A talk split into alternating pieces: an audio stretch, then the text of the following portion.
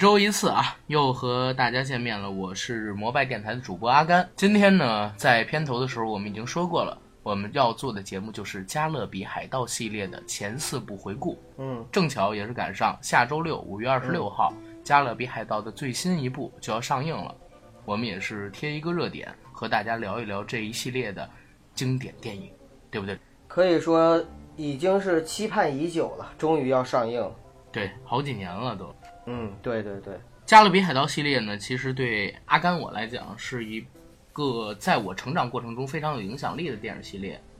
因为我是九三年生人嘛，所以在十岁的时候，这个电影上映，我当时还是一个小孩子，在电视频道看到的这部电影。那现在我都已经二十四岁了，然后呢，我也上大学，也工作，也谈了几场恋爱，然后前面的四部我都没有在电影院看。那第五部，听说一个是杰克船长回归，还有就是我们的开花奥兰多布鲁姆也回归，我觉得一定需要在电影院去看一次，来满足我这个青春的遗憾。那两位怎么看？李哥先来。好，我觉得，呃，第五部我是必须要去电影院看了，因为一到四部的话看的都是网上的资源嘛，呃，感觉这个系列，呃，越来越向特效大片那边去靠拢了，所以为了看特效，我也要去电影院看一看。哦，九爷呢？呃，我第一部的时候是在大学寒假，呃，回家的火车上，为了打发时间看的，暴露年纪了。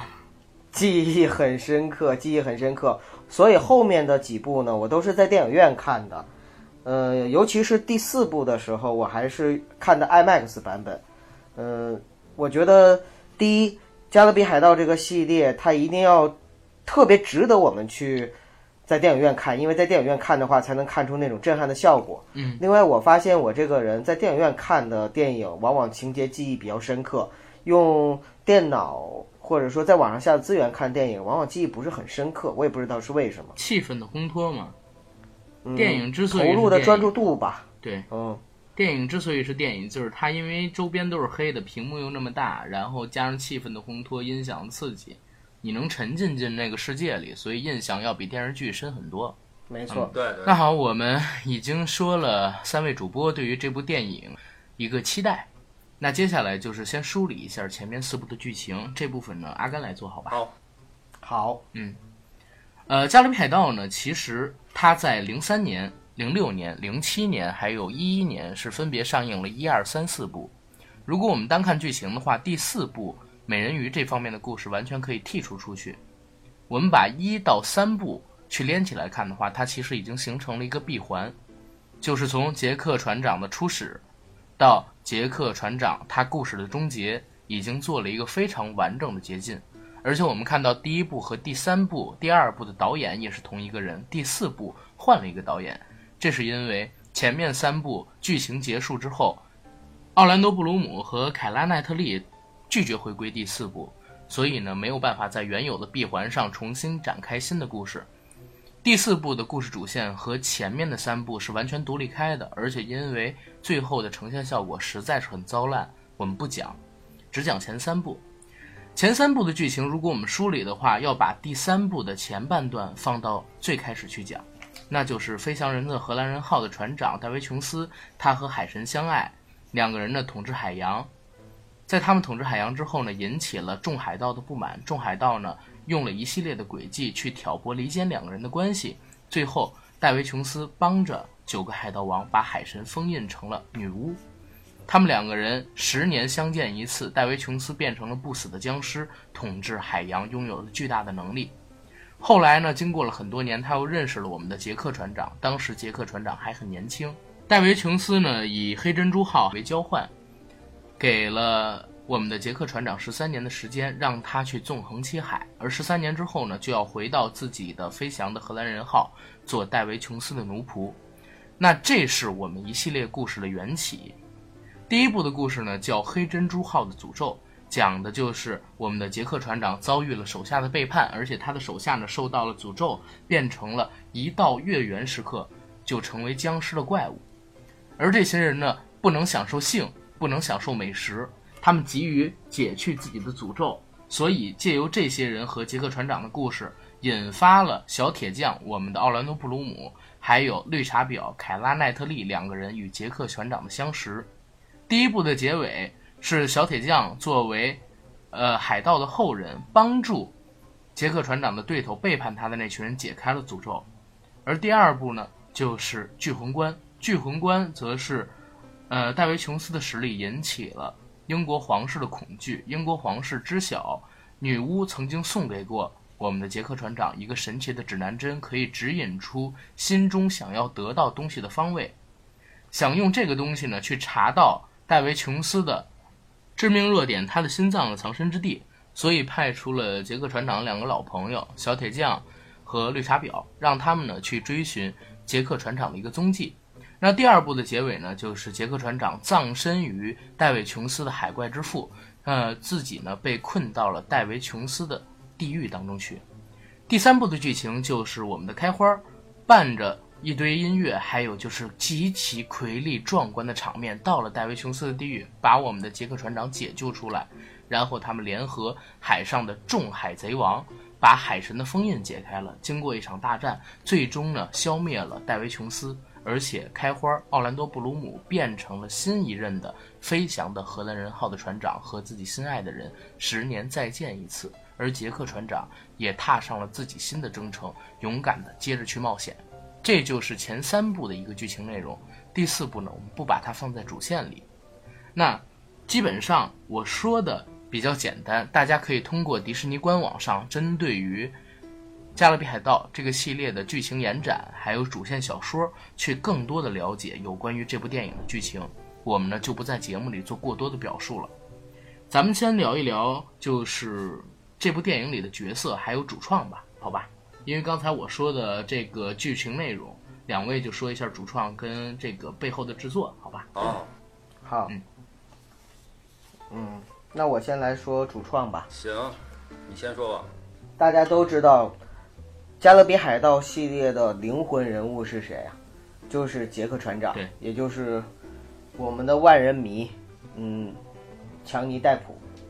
呃，基本上强尼戴普可能就是因为这部戏，然后被中国的观众所熟知，对不对？对对对。嗯。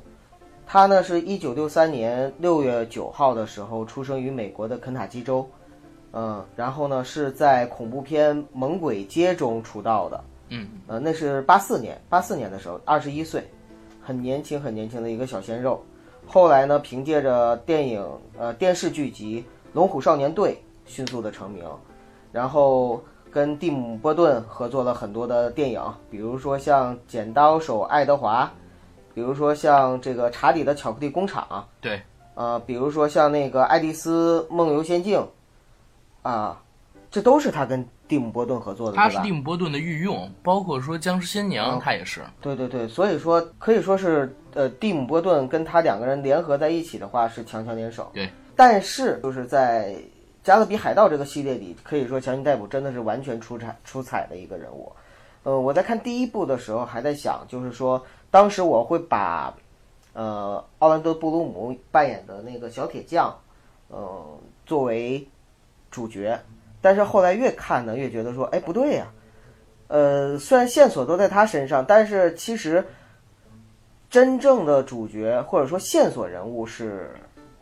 杰克船长。对。啊，包括后面第二部和第三部就越来越突出了杰克船长的戏份。对。这是为什么？也是因为就是。可能第一部的时候，奥兰多啊，对，奥兰多·布鲁姆就是一个，呃，说白了就是他是作为第一主角出现在戏里的，但是，但是后来他的光环大部分，包括那个凯特·奈特利的那个演戏都被都被那个杰克的光彩给夺去了，所以后面的两部里边，呃，自然就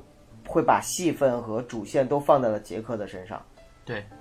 因为你们看，就是他很像那个。小马哥和龙哥之间的关系，对不对？对对对，有点像英雄本色那种。哦，对，豪哥，不好意思，说错了，豪哥，狄龙嘛。对。呃，就是开始的时候可能并不是把他当成是首推的人物，但是呢，在后面因为特别出彩，所以重心呢慢慢的就加大了。呃，那么 Jack Sparrow 呢，他作为就是整个加勒比海盗的一个灵魂和中心人物，他引起了整个的海盗故事，前因是他，中间的过程是他，后边的线索是他，而他呢，跟我们往常所看到的这个就是所有的这个主角都不一样的地方，就是他没有任何高大上的地方，脏兮兮、邋遢遢，然后呢，各种小人的行为，各种贪生怕死，就是骗。对对对，呃，各种不讲信义，呃，就是这样的一个小人物。但是呢，他在每每有细节的时候，会看到他为了朋友，啊、反而呢会呃舍生忘死，或者说为了朋友最后付出，有这样的一个过程，反而让这个人物更加的真实和饱满。呃，在整个的《加勒比海盗》这个戏里边，没有一个英雄，就算是小铁匠，可能小铁匠是唯一一个特别光辉、伟光正的这样的一个形象啊。但因为他他的第一主角，第一部的。对啊，但是他所有的那个其实利益点也都是为了救自己心爱的女人，这谈不上什么特别、特别高大上，只不过就是在欧美的这种价值观、价值体系里边，这是属于就是非常正了。对，呃，但是杰克船长的主角光环要比小铁匠高很多啊，他的主角光环。他的主角光环基本上是是让他就是可以无往而不利，甚至最后被海怪吞了，他仍然要回来，因为他不回来的话，这戏就没有办法再演了。对，所以即使是。即使奥兰多，呃，即使是小奥和小凯，他们两个都都不回归，那么仍然他可以一个人撑起第四部。啊，当然了，我也是属于那种喜欢他们三个铁三角在一起看着才精彩，就像看星爷和呃达叔两个人在一起才会觉得是完美的搭配这样的一个感觉。但是同样的，就算是没有吴孟达的时候，星爷仍然还是星爷，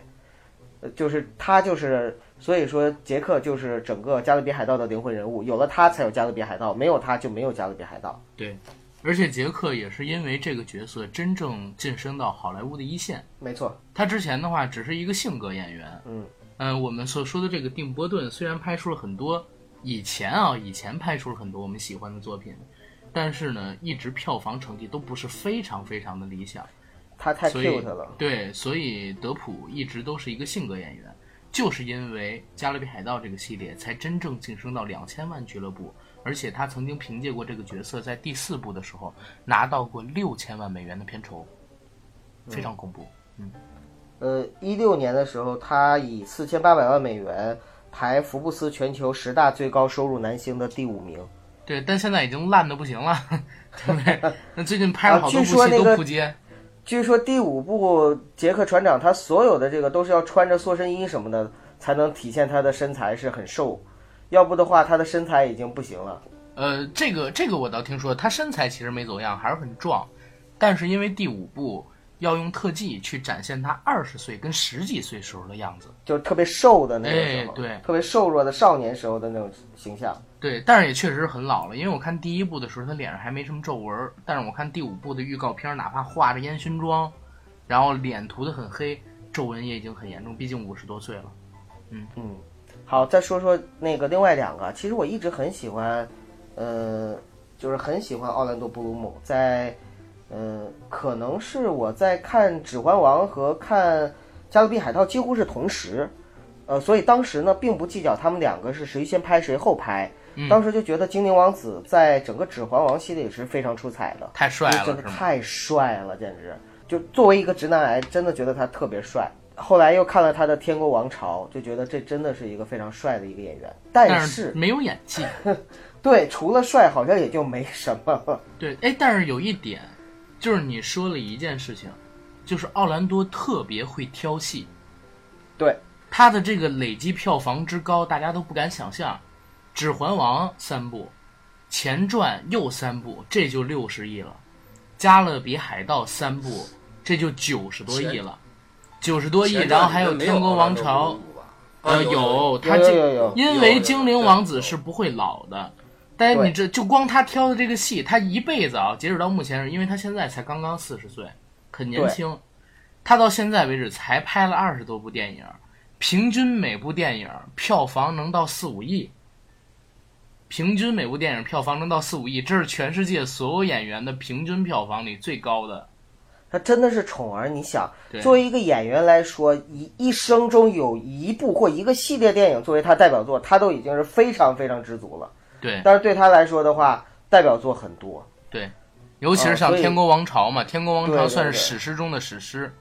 嗯，天国王朝也算是为他特意打造的吧？，对对，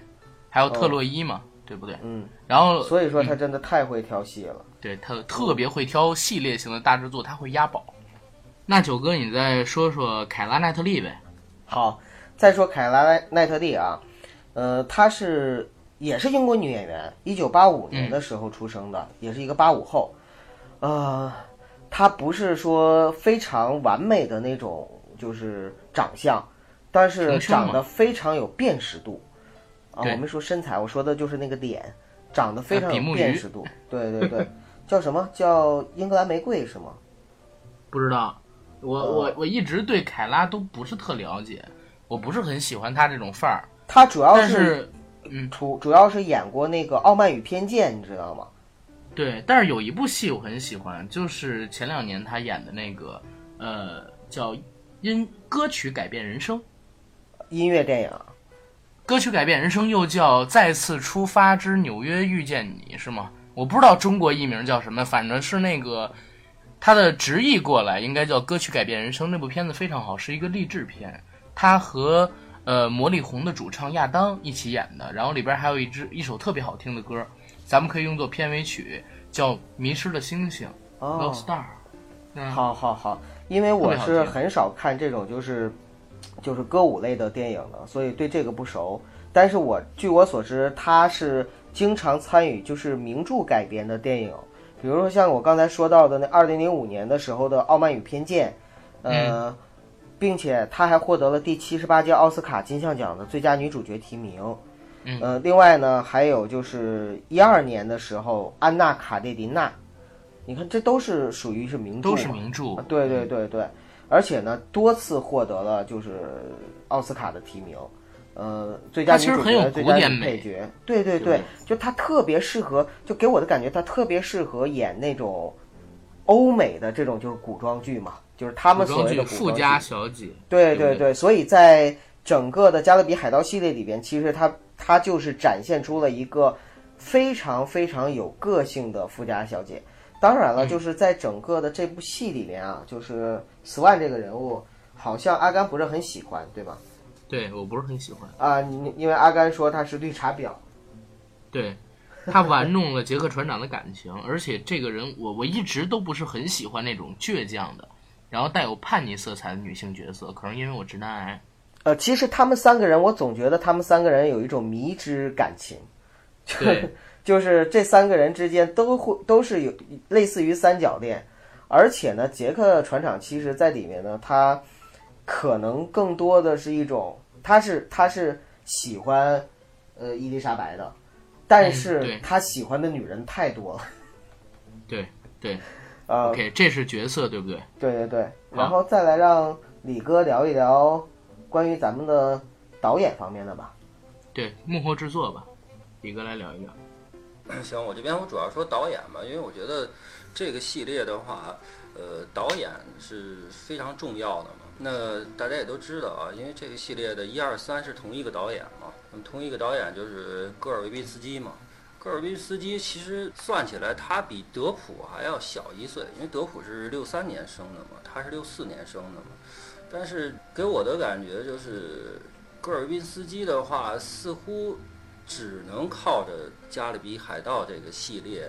来撑他的门面了，才撑他。因为我我也简单看了一下啊，简单看了一下，呃，从他的作品来说，我知道的啊、也就是《午夜凶铃》美版的《午夜凶铃》是吧？零二年出的，然后跟着零三年就把它推上那个《加勒比海盗》。当然，嗯，嗯我感觉啊，为什么选这么一位导演，也是因为迪士尼其实在当初并没有非常看重《加勒比海盗》这个题哎材，，只说是的对，呃是吧？说的很对只是。采取一个说我试水的这么一个方式来拍部片子，拍得好我们再说，拍得不好那就他都不是为试水，他就是为了推广自己当时的那个海盗主题公园儿，所以成本并不低，一点多亿美金嘛。但是确实也没有请特别大的卡斯跟制作，因为没想到会这么受欢迎。对对对，从这个戈尔维宾斯基啊，连着拍了三部《加勒比海盗》之后，呃，我觉得为什么他第四部说换导演啊？可能他自身也觉得说，本身从能力来说和各方面来说，他没办法驾驭了。而且从从剧情来说，刚才我们之前也说了啊，因为一到三部基本上已经形成了一个完整的闭环，这个故事已经很完整了。再讲下去的话，呃，不好讲了，所以可能他的激流勇退吧。当然了，呃，我相信迪士尼啊，迪士尼这块儿的话还是很看重他个人的才华，但没想到是看走眼了嘛。为什么我说看走眼了啊？因为在二零一三年，由迪士尼投资拍摄了一部电影叫《独行侠》，是吧？啊，《独行侠》啊，当时这部片子当年是全球最亏的影片。啊，最亏最亏的没有之一。呃，那么其实迪士尼对于这部影片是寄予厚望。那导演是吧？我们用的是加著名的《加勒比海盗》系列的导演来掌镜哈。然后主演我们用德普是吧？但是没想到，呃，完蛋了，拍拍砸了。那我查了一下他的作品年表，好像从一三年的《独行侠》之后。就再没有什么作品了，但是《独行侠》我觉得虽然说从口碑上来说就是非常非常差哈，但是《独行侠》给我的感觉有一个，呃，有一个呃叫什么？它唯一的一个优势就是说，呃，在我们很多年没有再接着看这个德普的作品的时候，我说德普的作品是指这个这个呃杰克船长这种风格的啊。那么独行侠可以作为一个小菜来稍微慰藉一下我们这个饥渴的这个 欲望，对吧？啊，因为还不难看，对吧？我我我独行侠，咱们站在一个什么角度上看嘛？啊，因为我觉得独行侠失败是是因为他这个题材，对西部片已经死透了，就不受欢迎了，已经。对，加勒比海盗它为什么能受欢迎？一个词儿，魔幻。嗯，它不仅仅是海盗，它魔幻。对，西部片你魔幻不起来的，或者说也能魔幻，但是它没拍出魔幻的效果来。对，对，让李哥接着说，不抢他话了。啊，没事没事，呃，而且我觉得独行侠哈，独行侠我从我个人的感觉来说啊，我并没有觉得它那么差，就跟我像，就跟我和九的这种感觉似的，并没有那么差。你喜欢德普和喜欢那个。呃，杰克船长那种风格的，那你就得看独行侠。为什么？因为你没有加勒比海盗可看嘛，是吧？德普在给我的感觉，在在那部电影里边，好像就是换了一身衣服的杰克船长，因为他的表演方式啊，还有就是他的那个，甚至他的那个形象，对，都非常接近于德普，还有那种神经质的感觉，是吧？呃，非常接近于就是杰克船长。那么。刚说了一到三的这个导演啊，因为制片人就是一个嘛，我就不说制片人了啊。再说第四部，第四部其实间隔了几年啊？我看零七年是第三部嘛，那么一一年上映的是第四部嘛，那基本上是四年的时间啊。影迷已经非常饥渴了，那用了一个没办法，那用了一个我们新开一个系列吧。再用一个更加新的导演，我觉得迪士尼这块儿倒真是有勇气啊，基本上用的都是没什么经验的导演。不啊，你你看，我觉得他反而他不是有勇气，他反而是墨守成规。因为漫威这件事儿，我不，咱们其实本来想做一个漫威系列嘛，可以在这儿稍微说一嘴。迪士尼有一个电影委员会，这个电影委员会是先找剧本儿，剧本定了之后。连分镜都给你设计好了，你导演几乎不用改任何的东西，有点像上世纪八十年代新艺城拍电影那种做法，就是执行，就是哎，对，就是执行导演，具体的所有东西你就照本宣科的拍就好了，因为 IP 我给你了，它有受众，只要你做的足够大，它就有足够的票房。IP 电影是不怕没成本的，所以刚才李哥就是我又在想，其实我不是很喜欢《加勒比海盗一》，我最喜欢的是《加勒比海盗二》。那我就在想，如果独行侠放到零三年，会不会能火？因为独行侠它可能差的地方就是在于它是一三年拍的。你们有想过这个问题吗？对不对？对对对，要是先先入为主啊，还是我觉得。嗯，对，哎，但是好像西部片儿一直就不太行。两千也是两千零二零三年左右，那个当时的威尔史密斯票房巨星啊，拍了一部电影叫《飙风战警》，也是西部片儿，是西部片儿，然后背景在上世纪的一二十年代，是一部科幻片儿，拍的很有意思。我小的时候很爱看这部电影，但是也是超赔钱，特别赔钱。好像从那个伊斯特伍德他那个年代之后，西部片儿就彻底的死绝了。最近的十几年来，有不少的导演其实都尝试过想要拍几部西部片儿复兴一下，但是票房成绩好像都不太好，都不太好。西部片儿中我最喜欢看的就一个导演的，就是昆汀塔伦蒂诺。呃，他拍的那个江歌，跟八个人是吗？嗯，对对。但是但是我觉得他也就一部江歌还拍的比较好，票房比较成功，八个人就已经烂了很多了。八个人挺烂对的，八个人我。喜欢，我觉得八个八个人拍的很好啊。嗯，那好吧，这个见仁见智咱们可以找时间聊个昆汀的专题。再聊。啊，昆汀也是世界知名导演。其实西部片啊，西部片放到中国啊，就像什么似的，就像那种邵氏时期的古装武侠片似的。对你现在要再让导演去拍邵氏时期的古装武侠片，也没人爱看。西部片就像那个是一样的，对吧？死对，啊，也也不不能说已死，只是成了一个亚类型小圈子。对对对对对对。那来，我接着说这个导演啊，刚说到第四部啊，第四部用的是罗罗伯马歇尔，罗伯马歇尔，我就简单的说一下吧。给我的印象，我我唯一能看看过他的电影就是《一季回忆录》，所以我说，呃，本身他这个导演，我觉得他就不是那种驾驭这种魔幻题材的风格电影的导演。我不知道为什么那个迪士尼是用他啊，呃，再顺便说一句吧，顺便说一句，呃，我用两句话带过吧。第五部，第五部又用了更加年轻的导演，居然是两位 七二年出生的，相对来说更加年轻啊，嗯七二年出生的两位挪挪威籍的导演，我觉得也是真是很厉害。但是这这两部这两位啊，我觉得他们可能还是能拍出一些新的东西吧，因为毕竟是做呃商业片的嘛。简单的聊一下这些吧，然后其他的阿甘接着来带我们继续更加深入的去呃回顾前四集，好吧？对，其实也不是回顾前四集，我想聊一聊，就是《加勒比海盗》这个系列为什么能打动我。大家大家试想一下，一个十岁左右的男孩儿，突然呢有一天，呃，在电视台，然后看到一部电影，这部电影里呢有一望无际的大海，有美丽的公主，哦，不叫公主，就是美，应该也算是公主吧，大概是这样的，有美对美丽的公主，然后呢，长得极其帅气、潇洒的剑客，而且我之前已经看过了《指环王》，啊，就是精灵王子。然后呢，又出现了一个跟我以前看到的那些瞎眼、断手断脚，然后呢，浑身脏兮兮、长得又非常恐怖、恶心的海盗角色不一样的那样的一个呃另类的海盗。整个电影呢，充满了轻松、欢快、娱乐，而且又有一点点魔幻的感觉。那整个对我们这种年纪的孩子的一个吸引力是特别巨大的。所以说，虽然我不是很喜欢第一部，但是我在看完之后，我就有很深的一个印象。等我上了初高中，又看到第二部的时候，我是真的爱上这部电影了。第二部也是我在前四部里评价最高的一部。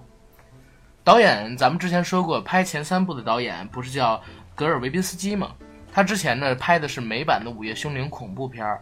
在第二部里，其实他夹杂了比较多的私货，就是把自己在恐怖片、惊悚片里边用到的一些桥段，架设到这部主流的商业电影里边去了。虽然因为是 PG 十三，所以呢没办法做到很暴力，但是也营造出了足够多的惊悚感，这在主流的商业片里边是很少见的。而且第二部里边更大的放大了“魔幻”这个词，戏剧冲突也够。那第三部呢，就是在原有的基础上来了一次特效奇观的大展示。大家其实想一下，那是零七年，我们现在看零二年、零六年拍的《X 战警》，它当时也号称是大制作、大特效，但是看那个时候 X 战警表现出来的特效就已经很不真实了。但是我们回过头去看零七年《加勒比海盗三》，它里面的特效一样很震惊。为什么能做成这样？我们说技术已经更新了这更新迭代这么多次了。那唯一的解释就是，他在剧本创作的阶段就已经想好了怎么和特技去结合起来，把这件事情做好。那在拍摄的时候，从分镜到剧本的结构，再到人员的反应，都是设定好的。这样的话，就不会让我们产生十年后再看，依旧不会觉得夸张，或者说出戏的感觉。那所以前三部我就非常喜欢啊，对不对？包括说我最喜欢第二部里，我还记得有一个情景是，呃，他们踩着一个大轮子，在轮子里，呃，使劲的奔跑，轮子呢再从山下往山下滚。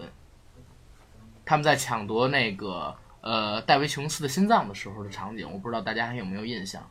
那第三部里边印象就更深了，他们穿过星河，他们穿过寒冷的冰川，然后满天满地都是那种白色的石头变成了螃蟹，然后他们拖着一艘船，帮着杰克船长去寻找小铁匠，这都是视觉奇观。而且第一部里，哪怕就是，呃，成本比较低的第一部，我们我现在也能记起一个场景，就是杰克船长呢带着小铁匠去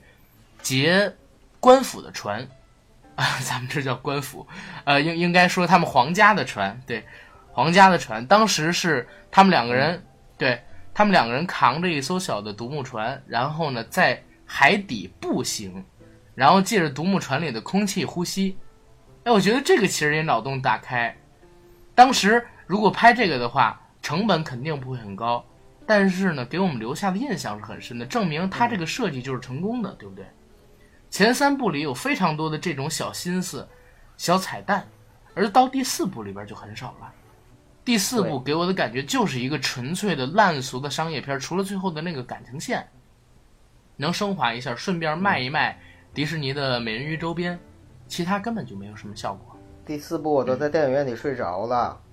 是吗？真的。你哦，对你是在第四，你还看你看的 IMAX，居然还能睡着吗？对，IMAX 我都看睡着了。好吧，行，那我说吧，我也聊一聊关于这个《加勒比海盗》对我的感受。呃，可以吗，哥？你说呀。啊。对，我等着你呢。你这，哎呀，我裤子都脱了，你让我听这个。那那你既然裤子都脱了，就千万别穿上。我下面给你带点带点颜色的。别别别别，有点冷，我这。啊，咱们接着说，咱们咱们是一个正经的节目啊。好，这个《加勒比海盗》系列。可以说，真的，如果是您没有看过《加勒比海盗》系列的，真的算是你在观影史上的一大遗憾，因为这个系列在我心中排名也是非常非常高的。呃，我记得第一次跟他相识就是在火车上，在火车上，当时呢是呃，真的是还是坐硬座，因为穷学生嘛，没有钱，然后从重庆回北京的路上大概是有三十多个小时的火车。那么硬座非常痛苦，打发时间，打完牌之后没意思，大家都睡觉了，然后我就看着 DVD，那时候是 DVD 呢，火车上租的，然后呢看了《加勒比海盗一》，当时真的是用了两个多小时的时间，让我完全忘记了我是在火车上那样的一种感觉。嗯，后来呢，就是我在零六年、零七年和一一年在电影院看的《加勒比海盗》的第二部、第三部、第四部，可以说呢，呃，每一部。对我，我在我的印象都非常深刻，包括阿甘和李哥刚才在讲到这些情节的时候，我都能够记起来。呃，因为我真的觉得啊，就是迪士尼，迪士尼它的那个口号叫什么？叫点亮心中奇梦。不知道你们有没有，就是听众朋友有没有去过那个迪士尼？它那个上面就写点亮心中奇梦。那加勒比海盗系列真的就是给了所有的全全球的观观众。给了他一个海盗梦，就是以前我们可能对海盗的印象，无论在影视作品中，还是在各种各种直观的表述里边，都是残忍的、恐怖的、丑恶的，呃，可怕的，呃，但是看了《加勒比海盗》之后，发现海盗原来是可爱的，是逗逼的。或者说，海盗海盗也可以是正面角色，也可以把日子过得很正面，对不对？对，就是海盗的内心反而是有一种就是嗯，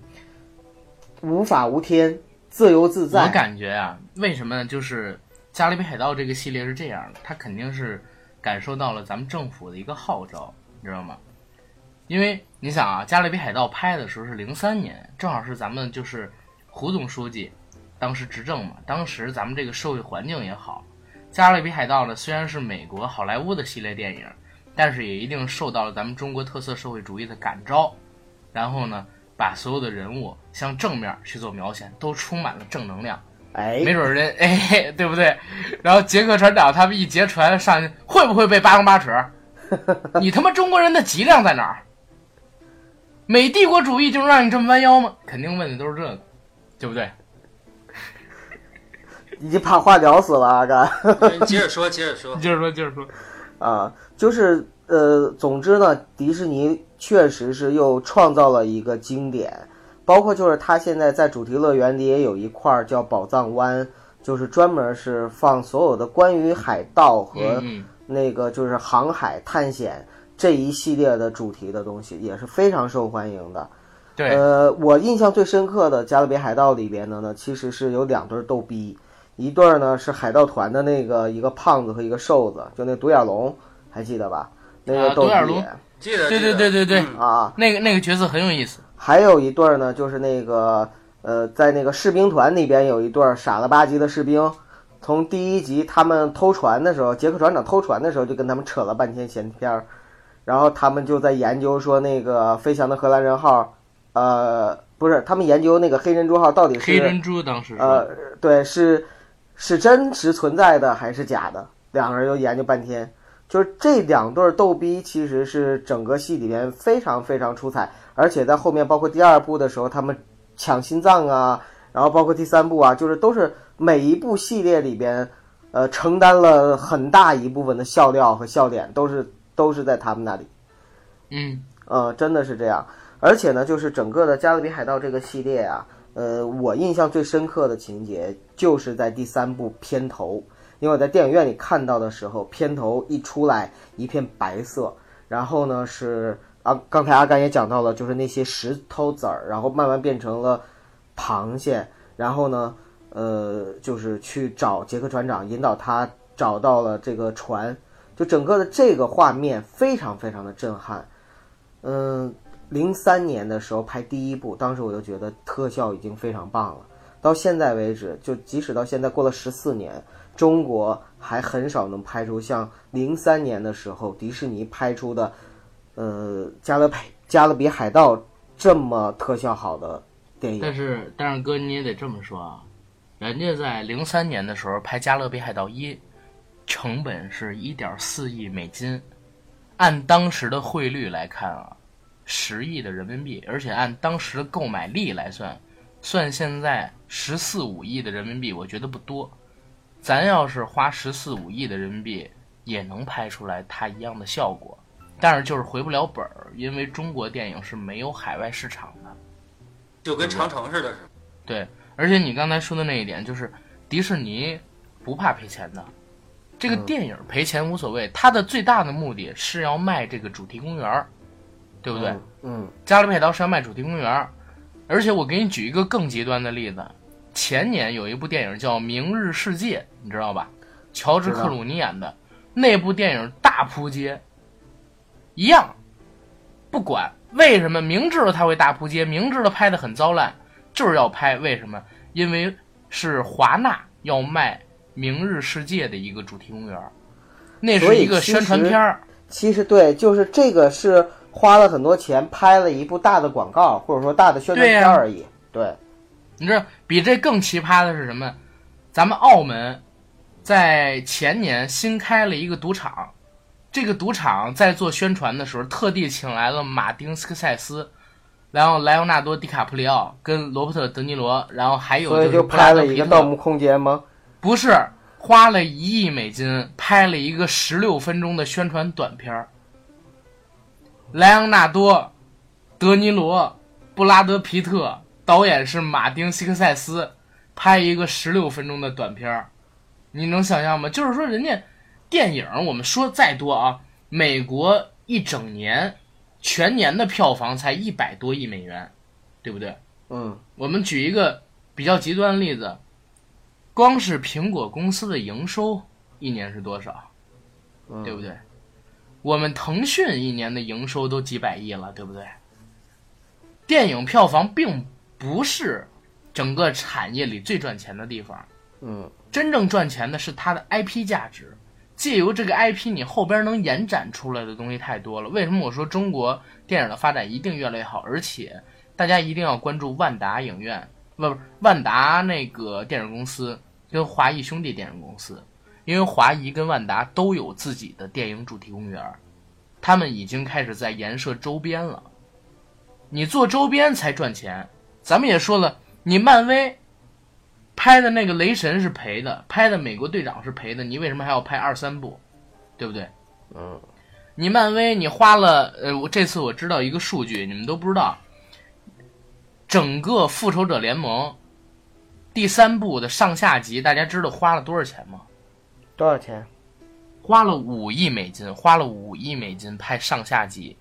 就是《复仇者联盟三：无限战争》花了五亿美金拍上下集。大家知道，你全球比如说卖十九个亿，最后你片方能收回来就是五个亿，就不错了，对不对？你在美国市场你卖十个亿，你手里边能拿回来四个亿、五个亿净收入啊，我们说是净收入就不错了。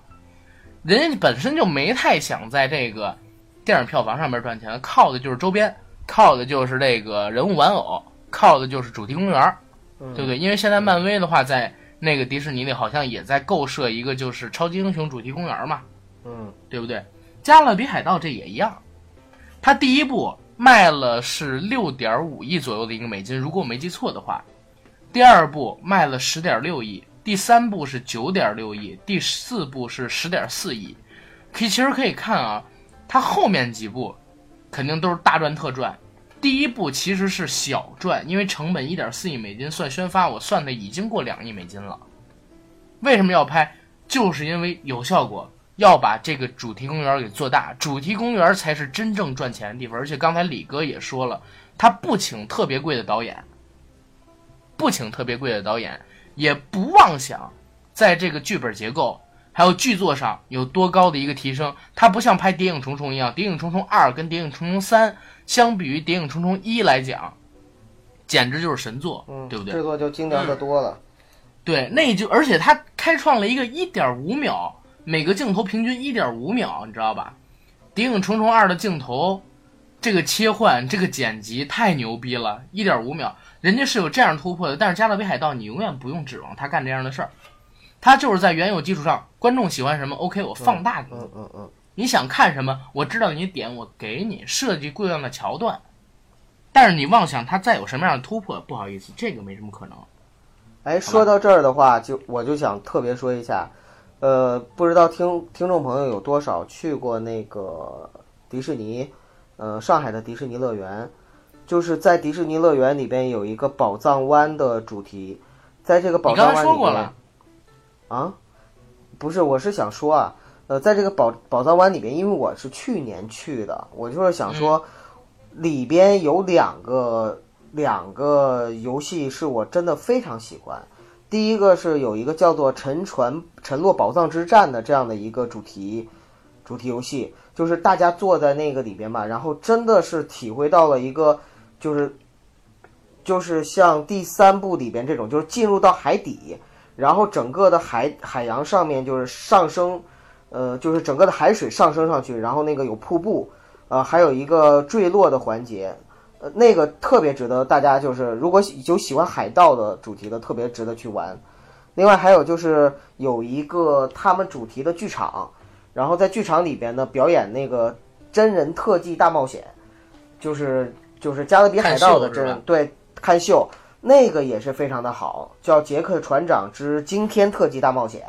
那里边是所有的，就是演员是从那个剧场上面，还有还会飞到那个上面，整个就看了一场跟电影很像很像的这样的一个真人版的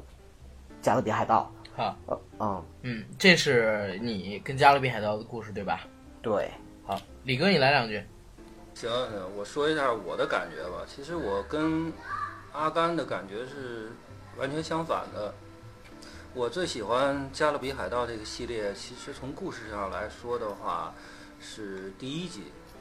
因为其实《加勒比海盗》啊，从它的我感觉吧，从它的出发点来说，它就是一个很俗的一个英雄救美的一个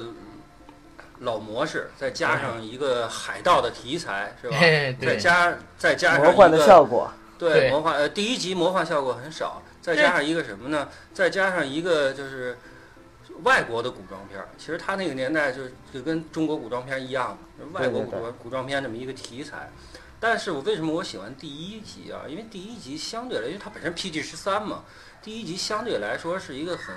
轻松愉快，大家不用看这个电影去去为主角担心，因为肯定知道主角是正义正义战胜邪恶嘛，对吧？非常非常轻松愉快的这么一个电影。但是到第二集和第三集啊，尤其是第三集，我的感觉是 越来越差。为什么越来越差？因为它过于的把重心去放到说它的特效，还有就是一些呃怎么说啊？一些海盗的情节，你有没有有没有感觉？就是第一集实际上是英雄救美，当然第二集到到第三集已经逐渐的把它引到了一个什么？嗯，没有英雄救美，就完全是一个海海盗题材的一个纯海盗题材的一个电影系列了，是吧？当然，所以你看它的一个拍摄时间，第一部是零三年，然后二三部是零六零七连着拍的，嗯二二二三是等于是连拍的嘛，套拍的是是是连拍的嘛啊。啊，那么，那么尤其是第三部啊，因为本身我是感觉就是 PG 十三是吧？尤其到第三部，第三部你知道让我觉得哪儿我就接受不了啊，就是这个大卫琼斯那个船上那些船员，他们那个效果呀，身上沾满了那个贝壳，让我感觉浑身非常非常难受，而且那种气氛特别特别压抑，让我看着。所以我说嘛，这个导演因为第一部成功了之后，开始有了创作空间，对他的限制少了。他在二三部里边加入了一点自己的私货。他以前拍恐怖片出身的嘛，对吧？嗯，李哥，你接着说。嗯，所以所以这种这种黑暗压抑的风格啊，你说怎么带？这不是老少皆宜了，你怎么带小孩去看？小孩看了之后，本来就不能带小孩啊受不了，PG 十三我觉得十三十三岁，我还把它归到一个小孩的年龄哈、还是归到一个小孩儿年，就老少皆宜吧。呃，越来越不叫老少皆宜了。那再说这几部电影给我留下印象比较深的几个点吧，呃，肯定是一最多，因为大家喜欢这个系列的话，肯定都有一个共性，就像我跟 九一样啊。那共性就是什么？其实，呃，给我印象最深的这么几个点，第一啊，就是这个杰克船长他第一次出镜，你知道那那个感觉就像 让我想起了什么？让我想起了这个唐伯虎点秋香里边儿有一个情节哈、唐伯虎去追那个秋香去，那船是越来越沉，越来越沉。哎，你也喝红 星？沉到底下去了，哈哈。然后这个杰克船长那也是，但是哎，非常巧妙的哈，正好到码头了，他一迈步就上来了哈，这是一个。还有一个共性呢，就是那俩二货，呃，四个二货哈，有两个是这个海盗那一边的，两个是这个呃刚才咱们说的官官府的那边的 官府那这俩二货，实际上是在第一部里边是作为一个喜剧担当来来塑造的，对吧？呃，但是呃，延续到后边，其实这四个角色啊，这四个角色四个人物吧，呃，在后两部还是有出现，他们的他们的这个作用还是一个喜剧担当嘛，嗯，对吧？嗯呃，第一部说的挺多的，再再说一个点啊，就还是那个船的那个，就是他们顶着那个小船，然后去到那个大船上，在海底走，是吧？其实那个在在很早之前的很多电影里边出现过，就是这种情节。可是他在这部电影里边运用的，就让人觉得说，呃，是在一个很压抑的空间里边，会有一个给人感觉一种很轻松的一个氛围吧。因为为什么有一个很轻松的氛围呢？因为这部片子的基调决定了说，大家不用去为主角担心，不用去想他会不会憋死，对吧？对，然后这是我第一部的感觉。那第二部的话，我印象最深的可能就是一个踩轮子那儿跑了。为什么踩轮子那儿跑呢？因为它让我想起了 成龙的《龙兄虎弟》，因为《龙兄虎地》的开头是成龙在一个充气的一个气球里边从山上往下啊，对，我说的场景就是这个。对，那个有异曲同工之妙的啊。呃，第三部感觉就是最后了，海战了，是吧？都已经发展成海战了啊，舰队和舰队之间的海战，还有那个大漩涡了。所以在这个系列我看过来之后，是越来越把我带到一个什么啊，把它就当做一个特效大片看。嗯嗯所以我在之前我才说到说，呃，为了看特效，我也要去电影院看，因为确实在家里边看不过瘾。对真是对对对，非常过瘾。非常不过瘾的，对对好对。而且我再加一点啊，就是为什么我我想去电影院看第五部啊？因为据我查到的一些资料哈、第五部的话，它要回归第一部的风格，去把一些轻松幽默的元素去更多的去植入，然后再加一些特效的话，这个是我我认为是比较适合我的这种欣赏口味去看嘛，因为我是比较喜欢看电影去放松一下嘛，嗯，对吧？啊嗯，所以这是我这对这部是电影的感受啊。这是李哥的感受。首先我说一点，李哥有一地方说的可能不太对。第五部跟第三部非常像，整体的色调比较阴暗。因为如果你知道这一次的反派是谁的话，而且所有反派的造型设定跟故事本身的设定的话，会知道这次很很很阴暗，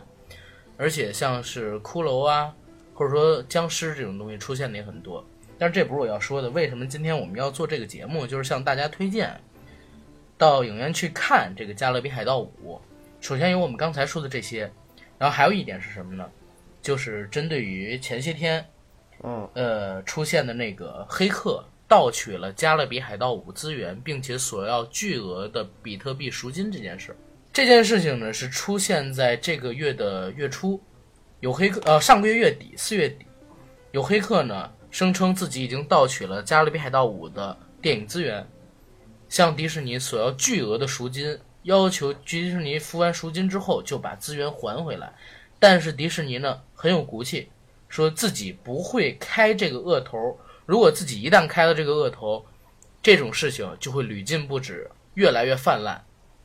那我们作为一个电影爱好者，我们其实也应该抵制这样的事件。像是今年我们就已经经历了《人民的名义》资源提前外泄，在国内发生了这样的电视剧领域的事儿。对，那电视剧大家都知道，在国内是统一买断的，在你上映之前就买断的。而这次呢，《人民的名义》大赚，其实片方也没有什么太大的损失，基本上该赚的钱也都赚了。但是《加勒比海盗》这个不一样，作为电影，你必须要去电影院贡献票房，片方才有足够的收入的，对不对？第一第一笔收入，第一笔收入，对，第一笔收入它还有那个后面的就是那个 DVD 啊等等，蓝光高但是，火车头只有火车头足够强，才能带着后边的往上跑，对不对？那是啊，那目前的话，我们知道的这个情况就是，它这个盗版外泄其实已经很严重了，所以我们在这儿为什么要做这一期节目，其实就是想告诉我们每一位听众，或者说我们的所有观众，如果你感觉到这部电影陪伴了你的成长，同时呢，这部电影对你成长经历中有过很大的提点作用，那可以去电影院适当的支持它一下，不管资源有没有出来，你在电影院看一部真真正正的电影，就像九哥在最开始的时候说的，和你在电脑前看是完全不同的两种体验，完全不一样。完全不一样的，好吧？我那我多说一句，嗯，就比如说你在电视里边，你看着他们去迪士尼玩，跟你自己身临其境去迪士尼玩，就是完全不一样的，对吗？对，嗯，对，好，李哥你也说一个对这部电影第五部的一个寄语吧，票房的寄语也好，或者说是其他寄语也好。寄语我就不说了吧，我只是我我就是想跟我们所有的听我们节目的这些听众说一把，那你一定要去电影院去看这一部《加勒比海盗五》。那这是我们的上半集节目，针对于《加勒比海盗》系列的一个梳理。下半集呢，预计会在下周末，在《加勒比海盗》这部电影第五部正式上映之后，向大家推送出来。我们几位呢，也会在第一时间到影院去观看这部电影，好吧？那今天咱们的节目就到这儿，谢谢大家吧，好吧。好。好，嗯